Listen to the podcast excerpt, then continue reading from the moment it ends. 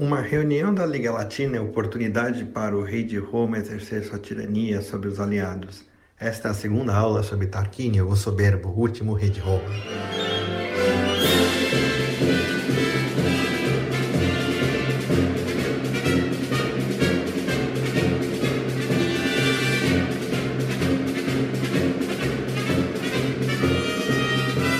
Uma das coisas que, na minha opinião, empobrece o discurso histórico, mas tem um tom highbrow que fica bonito para hoje em dia, é quando a gente acaba ignorando as forças pessoais que movem a história e acaba levando tudo para a questão social. Da mesma maneira que você dissesse que essa mensagem que eu estou dando ela é causada pelas leis do eletromagnetismo que regem a transmissão de dados do celular, não pela minha vontade.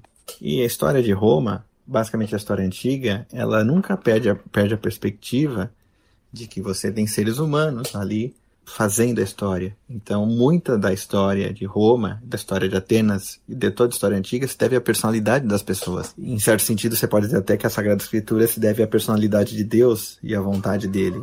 Né? Tendemos a olhar tudo em termos de leis gerais sociológicas ou de economia. E a história de Roma tem um pouco de culpa disso, porque a clave do entendimento da história, especialmente da República Romana, é a briga entre patrícios e plebeus. E a história, ela é feita realmente por personalidades, né? Você não pode, por exemplo, discutir a Guerra Civil do final da República sem discutir a decisão de Júlio César em atravessar o Rubicão. Não foram forças da economia, nem forças da sociedade, nem as brigas entre patrícios e plebeus que já não havia mais que motivou isso. Júlio César realmente tomou uma decisão. É uma decisão pessoal, da mesma maneira Napoleão, Dom Pedro I, todas essas grandes figuras cuja personalidade moveram realmente a história. Não são forças cegas da natureza nem da sociologia. Então, muitas vezes, nessa história de Roma, a gente vai parar de falar de briga, de classes, questão econômica, questão militar, para realmente discutir as pessoas que geraram a história e os episódios que geraram a história. E as consequências pesadas no direito que houve. E nesse caso, o Tarquínio Soberbo, acho que depois de Rômulo, foi o rei que tive mais, assim, histórias pessoais da personalidade dele. Claro que a clave da personalidade também fala que a clave da personalidade dele é tirânica que geraram esses fatos que estão acontecendo, né? A história que nós vamos narrar, o episódio que nós vamos narrar, tá, no, tá nos capítulos 50 a 51 do livro 1 do Tito Livio. A tentativa do rei Tarquínio, com relativo sucesso, de trazer os povos latinos para junto de Roma e realmente se oficializar como líder dos latinos dentro dos romanos. É uma maneira também dele, voltando para a clave social, é deprimir o poder da aristocracia romana no momento em que realmente, literalmente, ele aumenta toda a população de Roma para se considerar o líder dos latinos, ou seja, no momento em que a população aumenta, a aristocracia romana ela perde, ela perde o poder. Aristóteles há dois tipos de governo: o governo dos muitos, tecnicamente a democracia, e o governo dos poucos, a oligarquia. Roma sempre ficou com um pé em cada lado. Mas como falei, isso de novo é a, é a clave, vamos dizer, sociológica, a clave histórica, a clave das leis gerais da sociologia e da economia que a gente comenta. O rei Tarquínio ele se colocou como líder dos latinos mesmo. Ele mesmo oficializou que Roma era a cidade latina mais forte que havia, em que pese ele ter, ter sangue etrusco, Roma era a cidade latina mais forte que ele ia juntar os latinos e os romanos no exército só. Ele convoca os latinos para uma, uma reunião no bosque da deusa Ferentina para poder tratar de assuntos comuns. Todos os líderes das cidades latinas deveriam se encontrar um certo dia lá de manhã cedo. E todos os líderes latinos vão lá convocados pelo rei Tarquínio. Na antiguidade, o poder de convocar é um, um sinal de liderança, na verdade. Ele lembra que era um bosque sagrado, ou seja, por quê? Porque a aliança entre Roma e os latinos, né, a Liga Latina, ela era uma aliança sagrada, vista pelos deuses deuses e com os deuses tutelando. Então, na data aprazada, né, todos os chefes dos latinos vão até lá, e, mas o Tarquínio não aparece. E o Tarquínio fica o dia inteiro sem aparecer. Naquela época não havia zap, para poder cobrar o rei, nem mensagem, né, e os latinos ficam ali esperando.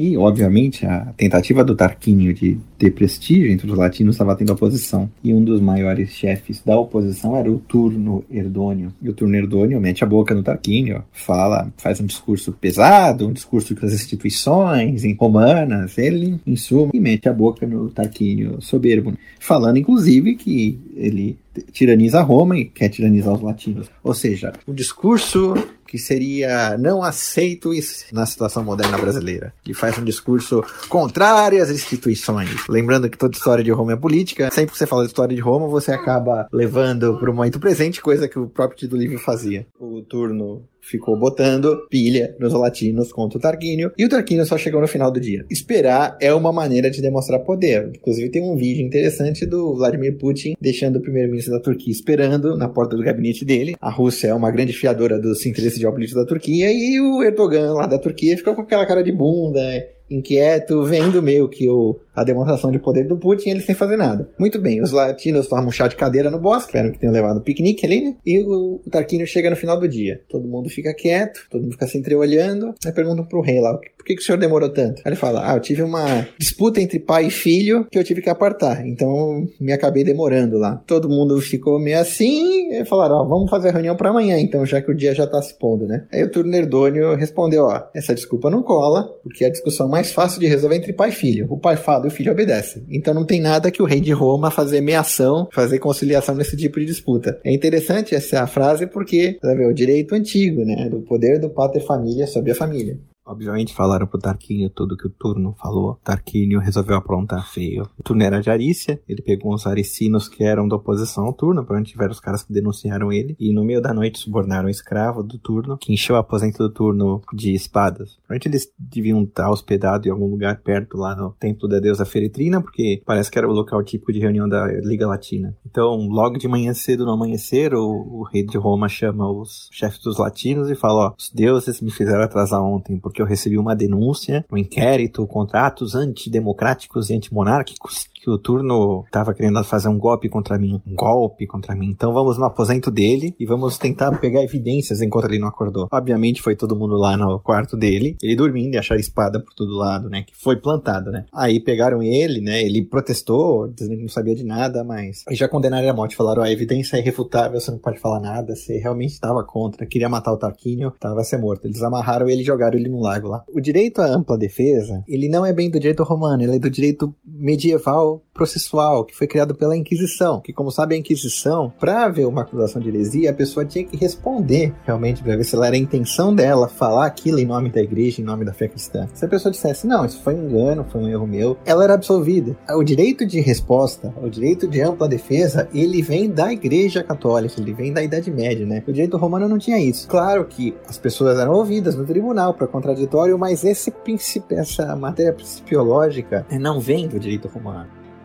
Claro que esse conceito do réu poder se defender já havia, tanto é que Sócrates se defendeu no Tribunal de Atenas e Sêneca, uma das coisas que reclamava do imperador Cláudio é que muitas vezes ele julgava os casos sem ouvir outra parte. O Sêneca dizia que isso era uma injustiça do Cláudio. Só que assim, era aceito o imperador julgar ouvindo só a acusação. Então assim, não havia esse conceito de ser nulo se não ouvisse outra parte, coisa que na Inquisição já havia, entendeu? Se a outra parte não fosse falada, era nulo o processo. Então pegaram o turno e mataram ele sem choro nem vela. As evidências foram irrefutáveis. Tito Livio narra que muitos chefes latinos perceberam que havia uma cabala e uma conspiração contra o turno, mas ficaram quietinhos porque o Tarquínio estava muito poderoso e eles podiam ser os próximos. Um tirano vai lá, pega um cara, prende, arrebenta, faz ele de exemplo, né? Fica todo mundo quietinho, né? Como a gente via no Brasil, pega uns caras de exemplo, fica todo mundo quietinho e vem por isso mesmo, né? Enfim, e logo depois dessa reunião, o que o Tarquínio queria resolver era a união do exército, do exército latino com o exército romano, para fazer um grande exército só. Roma sempre usou os latinos de força auxiliar no exército dela, os, os, aliados, né, os sodales, eles sempre eram soldados de segunda classe, porque não, havia, não recebiam treinamento equivalente do exército romano, mas estavam lá dando forças e mão né, para Roma. Então, assim, é muito interessante isso aí, porque mais uma evidência realmente de como Roma já liderava de sobra a Liga Latina e Roma era líder das cidades latinas, em que pese ter um rei de sangue e dinastia etrusca.